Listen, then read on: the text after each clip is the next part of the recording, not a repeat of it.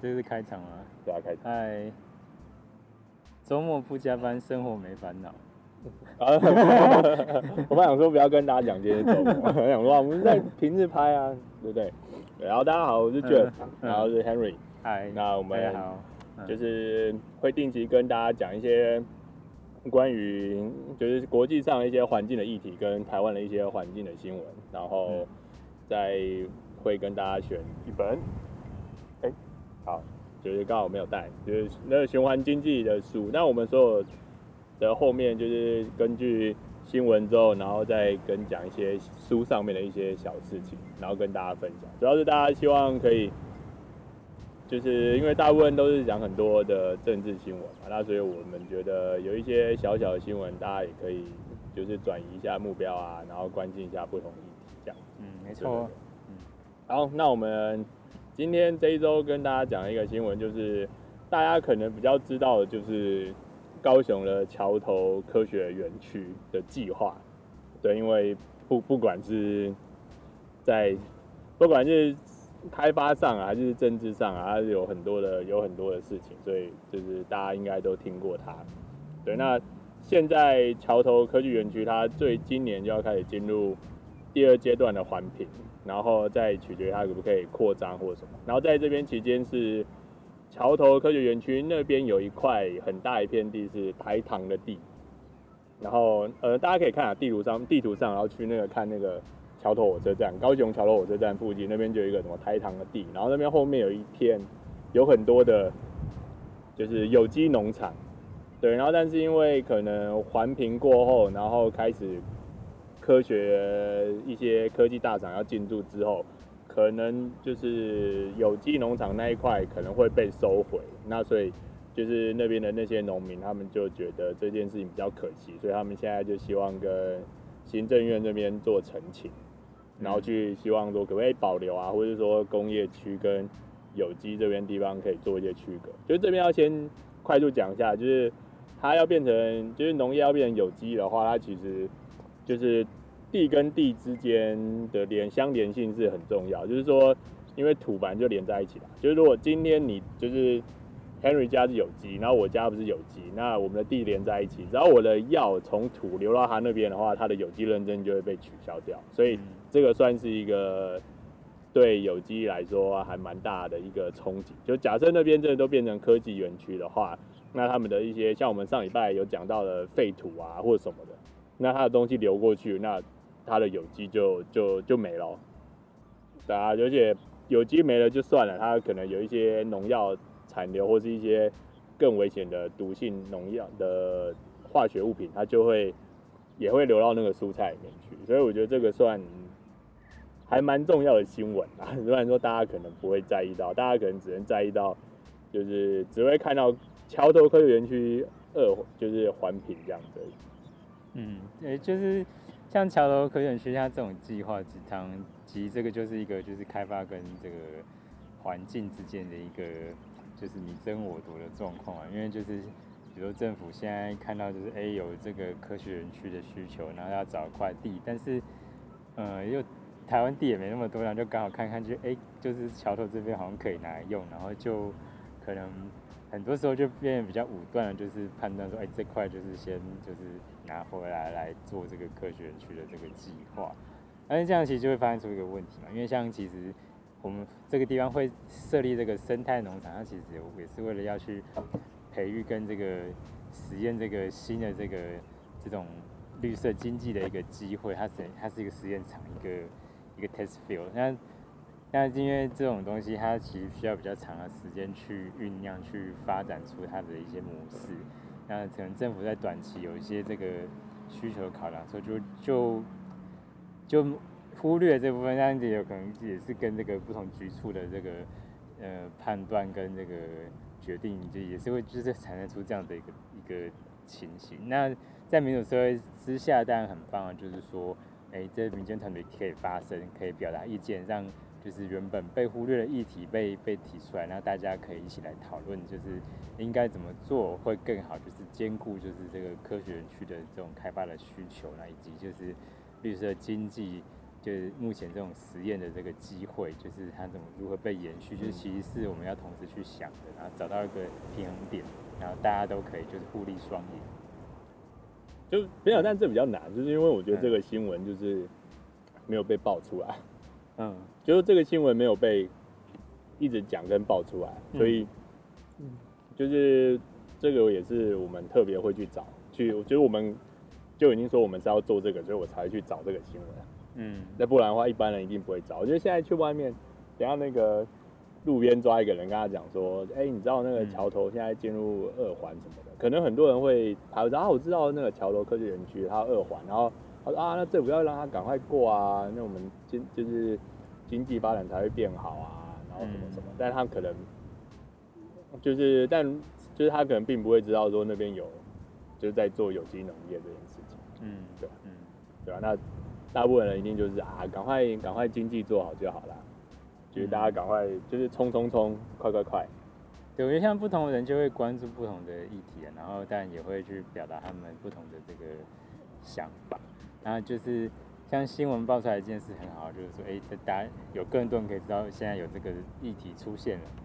然后有更多人不只是在高雄桥头的这些人在在关注这件事情，现在变成是，哎，在在台北的就是两个就是就是怎么样那个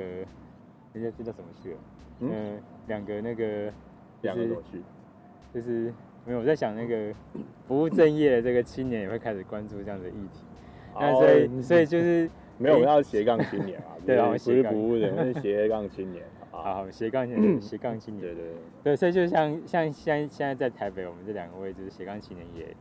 开始注意到说，哎，有这样子的一个事情发生。那其实这个东这个议题它不只是在桥头当地的事情，它其实是全台湾，呃。的一个事情嘛，因为就是这个事情在各个城市都会发生。那每次遇到这种状况的时候，我们要去怎么去应对，怎么找到这个一个处理的方式，然后去兼顾这个两者，其实真的都是每次需要去讨论的一个部分。就是，嗯，不过我相信他们一定都有讨论，然后就是、嗯、就是新闻真的没有很大的事去报它，因为这种东西大家会觉得，就是这这就回到可能大家对有机农业的一个想法。那但但我没有。我觉得只要没有，只要觉得有要对环境好，我觉得都是 OK。虽然说我自己对有机也是颇有维持，但我是觉得啊，反正是初心是对环境好，就可以慢慢去讨论这件事情。然后而且是转有机这件事情，它其实是要好几年，就是可能五年啊到十年啊。然后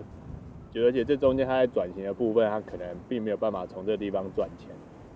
它可能就是。除非就是就是口袋有钱，虽然说通常大部分去做有机这件事情，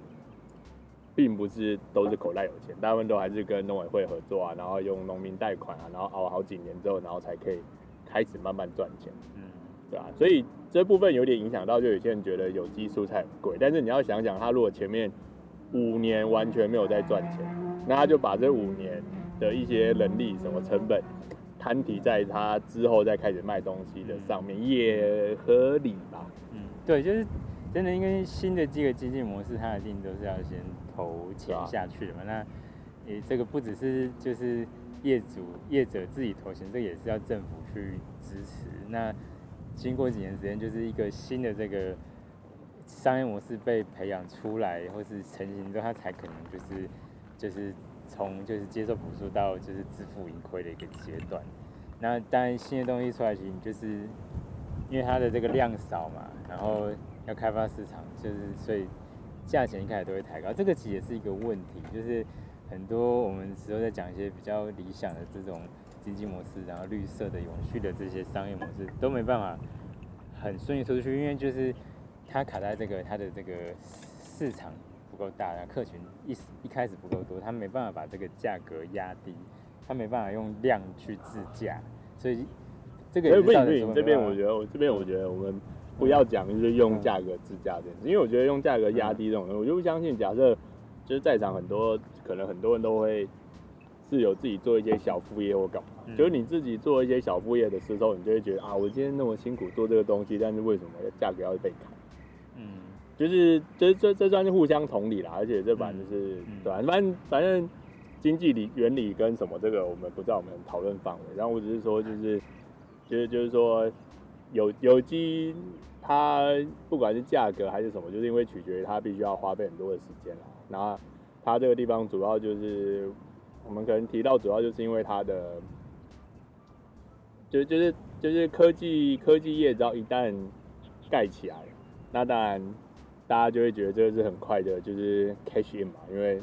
就是公司只要它工厂盖，就是马上生产在做什么。然后，但是它的生产出来的废弃物如果没有处理好，就跟我们之前提到那个普丰的一样，就是如果它有处理好，我觉得大家都可以接受，嗯，就是共存，嗯，对。那，但是因为它这个地方主要提出的状态是说，因为它为了好像赶快让就是科学园区赶快做起来。那所以就请台糖把这块地，可能之后在承租的上面做一些调整，那这样可能就影响到了这些有机农的生计，或者说对台湾的农业进步有一个阻碍，然后这样某种程度上又没有办法有一个东西可以去去压制那个科技厂的环境改善的东西。如果假设我今天就是有机农业，我就是盖在。就是科技大厂旁边，那当然我们就要就可以用很高标准的程度去要求这个科技大厂，它要去改善它的废弃物的管理的部分。嗯，这边我要补充说明一下，我刚刚前面讲那个以量制价，不是说就是价格就是就是价值被被价格压低。我要讲的其实是说，就是因为原本的那种状况是这个它这种新的这种绿色的经济的这个产品，因为它量实在太少，所以它价格会标的过高，高过就是一般是就是市场可以接受价格。那那当然就是其实价值当然应该反映在价格上面，就是好的产品它其实上它是它的它有适当合理的价位，这个当然还是必须的。那就是后面再回到就是就是科学园区的这件事情，但就是科学园区它它有设立的必要，因为其实台湾也是用科技作为这个。我们这个是城市的这个竞争力跟发展的一个一个驱动的一个元素，那就是说，我觉得常常就是说，就是在在执行的这个规划执行的这个这种阶段，就是会有些议题是被忽略掉的，然后没有没有就是全盘的考虑，因为就是急着做嘛，赶着要就是要要有一些有一些这个亮点，有一些政绩，就是可以可以让人民知道那一些。细节的东西就是没没有人提出就没有被看到，那就是我们也就是也要了解到，就是哎，科学园区他在做的时候，他这个煎蛋丢出来是好，因为丢出来就是哎大家可以去去调整，那就是说他后面的这些一些跟环境结合机会，跟当地社区结合的机会，就是能否就是纳入一并考虑去。去找到一个平衡，然后甚至是未来就是对社区的回馈，这些事情其实都是可以去被叠加在这个计划上面。当然，当然我知道最近高雄很多事情大家都在关心，好不好？那这也是一个很很重要，就是对，就是有些事情可能结束了就就结束了，过去了就过去了。那但是像这种东西，像科学园区发展这件事情，其实是它一定案的话，这个就是一个影响你住在那边人的。一辈子的事情，对，那所以我们当然讲这些新闻，就是希望大家可以就是多多多关注啊。那当然，如果是您就你家刚好就在那边，然后的话，那当然你更应该要去关注这件事情。就我们在台北啊，我也没有办法，就是讲讲实在话，就是这边真的离我很远，我也不太可能知道他那边。我平常也不可能买吃到那么多有机蔬菜啊，所以就是他那边的有机农如果不见，其实对台北真的没影响。对，那但是他的，但是如果你原本就住在那边，你就不关心这件事情的话，就不只是有机蔬菜不见，那何况可能之后带来的一些对你小孩的一些或后代的一些环境因素的影响，这个是一个非常庞大的事情。对所以我们是希望大家可以，就是可以知道这件事情这样子。而且其实其实也不是没有影响，是是我们会无感，因为它不是立即的影响到我们，就是这样这样讲会比较。会会更更其实更是更是这样。好呀，你刚刚是一个没有没有没有没有我没有没有我我我相信你这样是 就是想讲最实在好。你上次吃哦，你上次你上次是有机蔬菜还是怎么着？我可能这两天有吃过，但是我不知道那是有机蔬菜吗？对啊，就是 对啊，所以就是当然当然就是就是说，假设说不定我们就是之后要去桥头，说不定那边附近还有一些观光区或干嘛，他说不定去了之后才发现，哎呀，受到很大影响。那当然这个就是一个这样的状态啊，对吧？所以我们要来支持有机蔬菜。没有没有，支持有机蔬菜。没有没有没有，我不是说支持有机蔬菜，应该说我们是要支持的是还我农民权利。就是环境环境跟 环境，就是环境跟就是人类发展共存啊！对对对对对，OK，对，然后我们就这讲太久。第二个第二个新闻，第二个新闻是就是在就是国家地理杂志跟美国的一些环境团体，然后他们最近有开了一个就是循环经济的 conference。那他们其实里面主要提了五个大的概念啦，然后就先跟大家讲一下五个大的概念。我大概一个是，就是循环大循环经济比你想象的要大，但我觉得这句话有点就是有点算是剥削啊，有点算是就是他他就是要画一个饼给你，但是说我知道他的利益两善，但我只是说这句话放在任何一句话都是一样，就是想说什么啊、呃，像我想一下，就是把把循环经济四个字换成任何一个东西都是 OK。对，它其实是一个 slogan，就是可以对对对，就是但但我们还是支持他的这个理念啊。但我就是说，就是循环经济比你想的大，这当然就是，嗯，对吧？就跟就跟可能以前有些，就是可能十年前跟你讲说，就是就是网络经济比你想象的要大，对，一样的概念，好不好？对对，健健康康比你想象的要大。所以我也希望，对，然后再来就是他第二个是说对，就是对企业来说，就是绿色是好的。其实这个这这这一句话，我因为他这句话有点算是跟那个就是 Wall Street 的那种八零年代，他就说就是 Greed is good，然后他把个 Greed 换成 Green，嗯，对，就是贪婪是好的，换成绿色是好的，这一点也是一个臭 slogan 啊，我个人是觉得。那但是他当然我们家后面每一项都会讲一下的概念啊，但我我只是想要看到这些 slogan 都想要吐槽一下下而已，对对对，然后。在第第三个算是一个比较有趣的，大家也可以聊比较多，就是说，就是 city can lead，就是说城市可以带领发展，对，这个算是对啦，因为大部分人都生长在城市里面。然后第四个是，就是 carbon need to be considered，就是碳足迹必须要放在这里面。但这个碳足迹是不是真的影响我们现在的气候变迁啊，或者是就是极端气候这件事情是？太多可以讨论讨论的空间，只是可以说它算是里面的一个 factor，但它不一定是最大的 factor。这之后有机会，因为我大学是念这个，但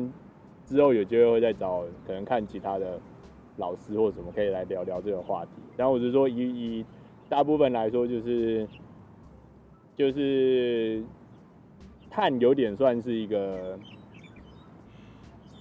我觉得他他某种程度上算受害者吧，他有点算是。就是大家凭借的，就是自己的柯南的头脑，然后循线了很多的，循线循线一些，就是按的那个踪迹，然后发现 OK，好像大部分都是因为碳增加，然后所以怎么样？那当然就是因为我们很多的一些很很多的一些测量的方式或什么，但我没有我没有说碳不碳没有影响。但我是说，这个部分我们可能要再更全方位的去思考这件事情，对对对。然后它最后一个就是，就是你购买的跟回收的物品，但这个也是比较有趣的，就是他在讲说，你就是做回收跟买东西这件事情，并不一定是连接，并并不一定是有连接的，对对对。等下这个是他们在四月多的时候参加的一个 conference。那我那时候当然。就是他们是一个密闭的啦，所以我也没办法去那边。然后他也没开线上，所以我也不可能听到前面，我只可以听到他们的，或是可以从他们的就是上面发出来的演讲稿，然后做一些讨论这样。对，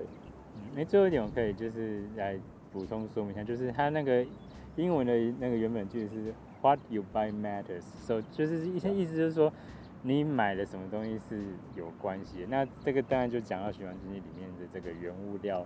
的这个生命周期延续的事情，因为因为你买了，如果是买一个石油产品，然后石油制造提炼的产品，然后那个产品的材料，它没有办法再去做刺激，或是或是他们有很多种回收有几种嘛，就是有 recycle、downcycle、upcycle，就是就是回收，还有就是降级回收跟就是升级回收。那如果说那个材料是没办法是被回收再使用使用的话，那它就少了这个。就是去循，就是让原物料循环的一个机会。没有啊，但这个就是，嗯、就是这就我们现在从第一个开始讲，就是说，哦、其实其实它下面的四点其实是跟着第一点。嗯、我们刚刚不是讲，就是，嗯，就是他他讲说什么循环经济比你想象的大，就是说，因为其实是后面刚刚就像刚刚你刚刚讲那个部分，嗯，就是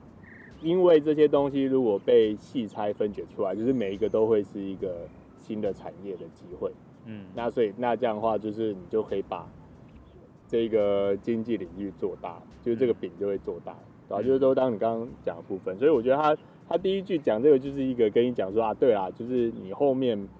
每个东西拆解出来，它都可以变成一个全新的产业，然后去做发展。嗯，然后他的他的那个就是循环经济比你讲的大有点部分，算是在讲这个部分，嗯，对对。然后只是说他可能现在其实只是一个，就是。他他就说，就是当你今天，我今天可能某一个科技产业，我用了我的科技的产品，赚了十亿美金，但是这十亿美金可能创造了，就是可能创造了很多的废物。那这个废物其实说不定你去做拆解、做处理的话，它可能说不定是会产生，就是一百五十亿美金的一个价值。那是因为你的每个东西，它必须要在细分拆解啊，那这样就有更多的技术跟人力要投入这件部分，那它的产值是比你想象中还要大，所以他就说你一个产品出来，那你会用可能更高倍数的价值去处理你的你的产品本身的这个东西。嗯，对对，那我我觉得他就是第一个部分其实主要在讲这个，他就是对，但就是不是真的喊口号而已啊，但我觉得是还还蛮厉害的。嗯，对对对对对。然后第二个就是说刚刚讲说就是。就是绿，对企业来说绿色是好的。那它这个就是接续前面讲的，就是说，如果假设我今天我已经知道说我在做这个杯子或是或是电脑的时候，就是我已经知道说这个电脑它报废的时候，它必须要有多少的东西要去做回收啊、处理啊或干嘛。那如果我就就是提前先去做这个产业的发展，那比如说那这样的话。最后所有的 benefit 还是回到我自己的公司内部，嗯，对啊，因为就是对啊，我我出的电脑出完给你，然后我之后再出一个就是 recycling project，就是说啊，你每次电脑要回收的时候，我可以给你折一些你下一次新电脑多少钱，然后我回来之后，哎、欸，这个这里面的所有的东西，我又可能在经过我自己公司一些以前的设备投资啊，那我就会把它分解啊，然后就有用的东西继续留着啊，那这样的话，我做一部新的电脑的。的成本就会降低啊，那我还是继续赚你很多钱。这个在循环经济里面，其实我们就可以讲到一个概念，叫做以租代买。那以租代买意思就是说，他你你你卖产品给别人，说你不是真的把这个笔电卖给他，你是你是跟他签一个合约，然后你把这个机器租给他使用，然后他每个月是付你这个这个合约就是租约的这个使用费。那如果一个很明显的例子的话，那就是这个戴尔电脑。那戴尔电脑它其实现在跟这些企业合作，它都他们的方式都是签个合使用合约。他你跟他签多长，然后跟他说签什么设备，他是把这些笔电租给你用，然后你中间有损坏什么，他可以帮你汰换，然后他也会看这个每个产品的这个寿命跟他们的这个良率的状况。那可是一个很很不一样的部部分是，他不是把电脑就真的卖给你的，他其实上是租给你的。那你你如果你公司未来转型，或是你调整设备，他你就是可以跟他换约，然后他就设备就帮你换掉，那你也不你就不会浪费掉这些实体设备的这些原原物料，然后这东西就是他就变成是说，他可以再回收你你这些设备，然后他们去再找下一个买主。然后去需要同样这个等级的，那你可以去换成其他适合你等级的这个设备。其实，其实我觉得这个其实算很早就出来的东西。嗯，那但只只是只是可能就是我相信，如果现在有些听众他是在 政府机关做事，或者在一些公立学校上班的话，嗯，就其实就是就是最简单，就是你现在去看你的电脑。嗯它后面都会有贴一张贴纸，就是它可能就是这个设备就是从几年购入啊，然后它预计几年之后就要被淘汰。嗯，对，嗯，这个其实如果做好的话，就可以跟刚刚就是你刚刚讲的，就是他就是跟戴尔的一个的的状态是一样。那只是说，因为这个其实是一个，只是只是只是只是一个政府标案的一个，就是就是他每年固定就是要花这个钱。所以我觉得，如果假设这个合约或者状态改变成刚刚类似戴尔这样状态的话，其实就会让政府标案变得比较有一些意义存在。这个就是这是另外一个部分，就是嗯，就是等于说是标案的这个性质，它它需要它需要有这个法律去支持，才能去才能去用这个以租代买的方式嘛。那就是我们其实像像讲就是。台北的公共住宅其实里面的这些家具的提供，之前就有在提这个以租代买的事情，就是你进驻的这些住户啊，你的这个家具是可以跟一些厂商是用租的方式，那你就不用就是入住，然后自己全全部买买一整套新家具，然后你到时候搬搬走的时候还要还要丢掉或者怎么样，那可以用租方式代赚。那其实那这个就是一个新的模式，新模式就一个困难点就是需要有法令的来支持。那你，我我就觉得这个模式真的 OK，但是我真的相信，讲到讲到这个，我就觉得最近不是有那个那个呃，刚才刚刚那个什么青年住宅，公共住宅，哦，公共住宅，嗯，不是啊，但之前就有那种报啊，公共住宅里面那些家具就很破啊，没有没有，那个那个他讲的应该是之前，而且是是在哪个地区也不一样，那我们讲说是台北市的。他们比如新建的这些公共住宅，其实他们是有要推这个以租代买来这种这种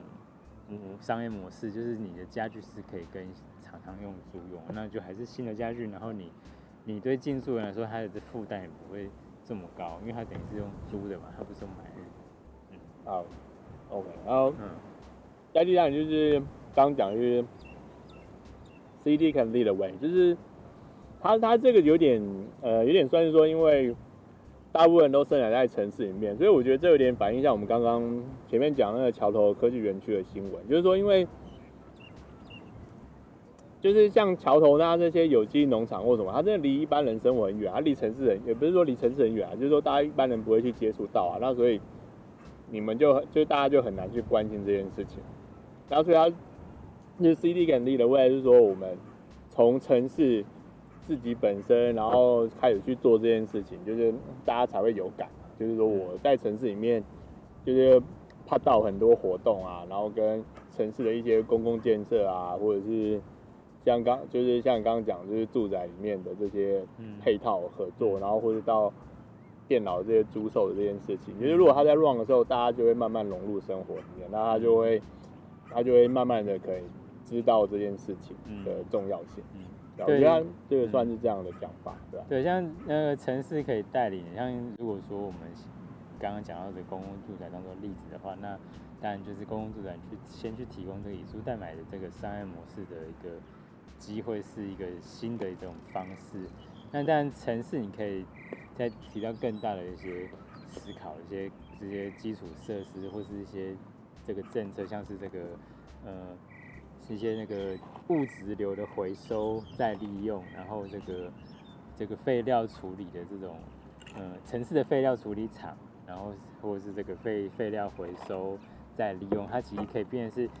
一整个城市的废料的这个再利用的一个系统。没有，这把它讲那个就是，嗯，有点讲物质流有点太高等了。我觉得物质流物质流并不是大家都可以听得懂，这物质流真的是很新的东西。我们讲解释一下物质流是什么物。就是，就是它物质其实就是就是就是这些材料的的这些流动啊，就是你一些材料在它在它第一次被使用后，那它直接废，它成为就是被废丢弃的材料嘛。那材料它后续的这个生命周期，你怎么去把它延续，或是整合，或是整理？然后他他他在这个刚刚这句话里面，嗯，嗯就出现一个，就是生命周期跟生物就是一个。啊，生命周期大家应该听得懂吧？就是人都有生命周期，动物也有生命周期，昆虫也有生命周期。这个这个就不太比较不需要解释。那物质流听起来比较专业，但是它的意思就是说，你的材料材料的这个没有，我知道，我知道，但但我是说，对对对，其实我觉得就是生命周期这件事情是很好，我觉得是一个还蛮有趣的地方。就是说，你看，就是大家都会讲说，为什么这些东西，手机跟电脑为什么用了几年就会开始变慢或干嘛？嗯嗯，对啊。那如果假设就是都已经这样讲的话，那我觉得大部分人其实并不会觉得这个是一个。对环境好，反正大家都会觉得，就是你政府，就是你这些大财团，就是要骗我们消费者的钱啊，所以每个东西都有都有都有生命限制啊。嗯嗯、呃，我们可以呃，我现在我意思说，我们整体来说，生命周期就是一个，不管是不管是物物品，或是所以我觉得讲生命，它的它的从起起它的开始跟结束，这就是一个生命周期。就是，对，但我知道你讲你，我知道你讲的就是，但你。科技产品它或是商品它，它的那个生命周期有时候有时候是被被创造的啦，就是就是还还为了要让那个产品它可以啊，如果假设你有，但不过这个我觉得这个这个跟生命周期原本的定义是 是两样，因为我们讲生命周期其实就是一个东西。等下你有没有？等下你有没有看过？你有没有看过新的《银翼杀手》？为什么？没有那个那个是两回事啊，就是没有没有《银翼》有啊，《银翼杀手》里面那个你有看过吧？新的那新的我还没去看，是哦，好吧，没关系，反正我就我比较喜欢旧的。没关系，反正反正我先，但因为这两个是延续的啊，然后我现在就是，反正也不能做剧透，所以你有看，就是反正里面的里面的那个 的合成人啊，他就是被设定他只有四年的生命，嗯，就是他他不管多厉害，他只要就是四年到，他就会自动死掉，嗯嗯，对，这也是一个生命周期，等于每四年就要重新买一个新的机器人。哎，一哎，我觉得这个意思就是说，好，原本的生命周期它是被设定，那是因为我们活在这个就是线性生产的这种社会里面，对吧、啊？那其实今天我们就是想要去转变这个，希望新一就是想要去转变这个生命周期的这个的设定啊，可以让它变成是一个就是被延长，然后可以从直线变成一个圈圈这样子的一个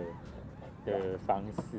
就是，这这这个是，就是我们现在目前希望，就刚刚刚刚那些都是玩笑话，就反正重点就是，我们希望是我们创，大家希望创造生命周期的原因，就是因为希望你每个东西大家可以知道它的的状态的话，那你可以透过循环经济的方式去啊，我们就是这样的话，可能不管是公司策略啊，或者是制造业端，它就可以确定比较知道说我。就像最前面讲的，就是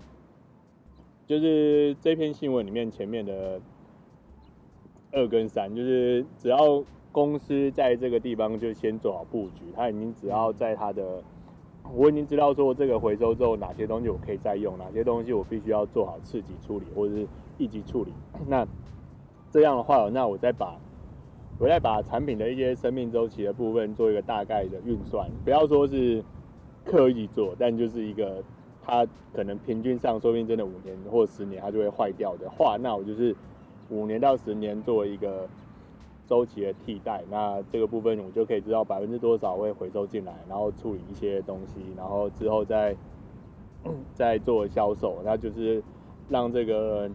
线性的部分可以让它慢慢变成一个圆形的循环的部分，就是我可以知道说我每年的。生产的状态啊，然后我每年的回收的东西的状态啊，然后我每年处理废品的状态怎么样，然后再去做处理，这是一个，所以才会有生命周期出来跟物质流这两件事情出来，就是我就可以去从这个中间去做分析我的产品，然后跟我之后要再做新的产品的时候，我可以怎么样去做调控这些资源的状态，重点是这个，重点是这个。对，那最后就是啊，也不是最后，就再来是，觉得碳足迹要被算在这里面。这个算其实我觉得算老生常谈吧，因为台湾已经做碳足迹做超级久了。然后但是大家，我就不相信，就是我以前也有做过碳足迹啊，那我就，但是现在大家都没有在 care 了，对吧？你知道高铁也有做碳足迹啊，它的票上面也有一个碳足迹，但我不知道新的有没有。我也没有注意，因为它它这个是高铁。啊，我上礼拜有上上上礼拜有搭高铁，但我忘了看，就是他每年会 renew，他就说碳足迹这件事情比较尴尬，是因为他以前被一些国家就是做那个碳足迹 credit 的部分被一些国家做烂掉，然后所以现在大家其实不太信任这个系统。嗯，对，要不然以前其实碳足迹还蛮风靡一阵子的，什么东西都碳足迹，然后就现在什么都没有。嗯，了解。嗯，对啊，就是，嗯，就是大家他当初的利益良善是因为希望大家可以，你知道你的碳足迹的状态，那你可以就是，就就是就是可以。注意你身边的一些东西啊，那我们透过碳足迹的标签的发认，也是希望说在企业端，他可以知道说啊，我我今天就是希望我在做这个杯子跟电脑的时候，我的碳足迹没有用那么多，那我的排排放量就可以放少一点。啊，但是因为这个地方有很有趣的，就是假设今天 Henry 他们东西生产杯子的时候的碳足迹比我生产的。时候花费也比较少，然后但是因为他去生产了碳足迹，那但是因为政府没有规范，就我就是不去生产碳足迹啊，那所以他永远没有的比较，那没有的比较的话，他就没有办法去跟大家讲说，就是他做的东西对环境比较好，嗯，那是因为就是因为我就不去生产，我就不去我就不去申请啊，反正政府又没有规定我一定要去申请，对啊，那这样的话就没有办法去达到它很真实的效用啊，这比较可惜啊，或者是说台湾的状况，那国外。国外也是发展了一段时间，现在国外好像也以前有一些碳交易，但现在也都没有。嗯，对吧？啊，碳交易这件事情已经就是变过去式了。我觉得算过去式吧，就没有。嗯、现在就只有非洲国家有在做一些碳交易啊。嗯。但是因为如果现在假设所有大家所有的，因为疫情的关系，所有的工厂都撤回自己的公司了，撤回自己的国家的话，就哪里有碳交易就没有啦。嗯。对吧？碳交易原本就是因为要协助。就是第三世界跟开发中国家，然后让先进国家可以，就是可以跟先进国家谈判的一个一个筹码，嗯，但现在就没有了，嗯嗯，对吧？但所以他这边没有特别提到说他的，就是碳足碳必须要被注意的部分是什么地方，所以我觉得虽然有点可惜啊，对吧？他只是说他们希望用做一些。标准，或者是大家各个国家可以合作，再重新制定一个东西。但是因为川普已经退出那个什么京都议定书啊、巴黎协议啊什么东西的，对啊，那所以这个这个就是一个在在观望吧。就是但但是但是必须还是要提出来，但是在观望这样子。对对对。嗯、但是我对于探探东西，我最讨厌就是有人跟我讲，就是就是吃肉对地球不好。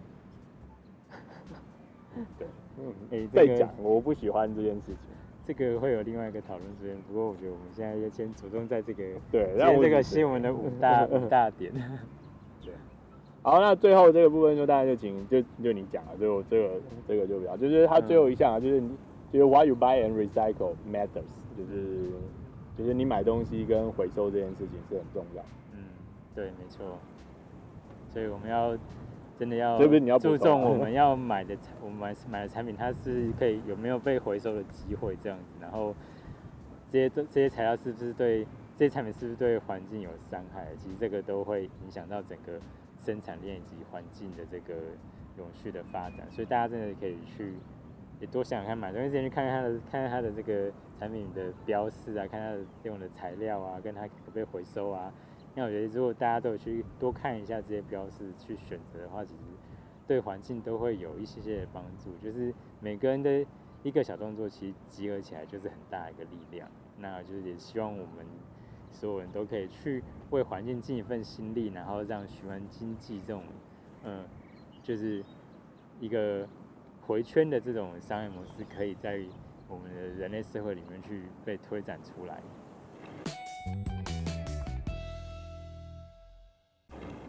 好。像好像肚子饿了。好，好，我们今天今天啊，今天喝了两个，但主要一个就是嗯，格兰菲迪八年。那大家有看 YouTube 的就可以看得到，我一直都在倒酒。但反正只是听的话，就大概跟你讲一下今天喝什么。嗯，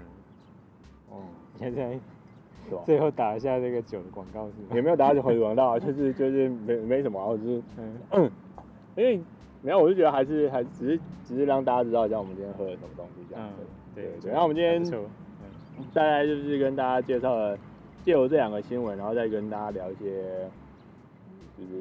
循环经济的事情。那当然就是有兴趣，大家都可以再继续跟大家讨论，因为这个东西真的很多可以谈，就是什么什么东西都可以放循环经济上去啊。那只是就是主要只是希望大家可以关心一下这些事情。嗯，没错，请大家多关注。对对对，OK OK，好，OK，那就。啊，周末愉快，好好享受美好时光。对，是没说。那如果有就是有酒商要赞助我们的话，就是请跟我们联络，好吧？我们现在缺赞助，好吧？缺赞助，缺赞助。OK，好，就先这样了，拜拜，好，拜拜。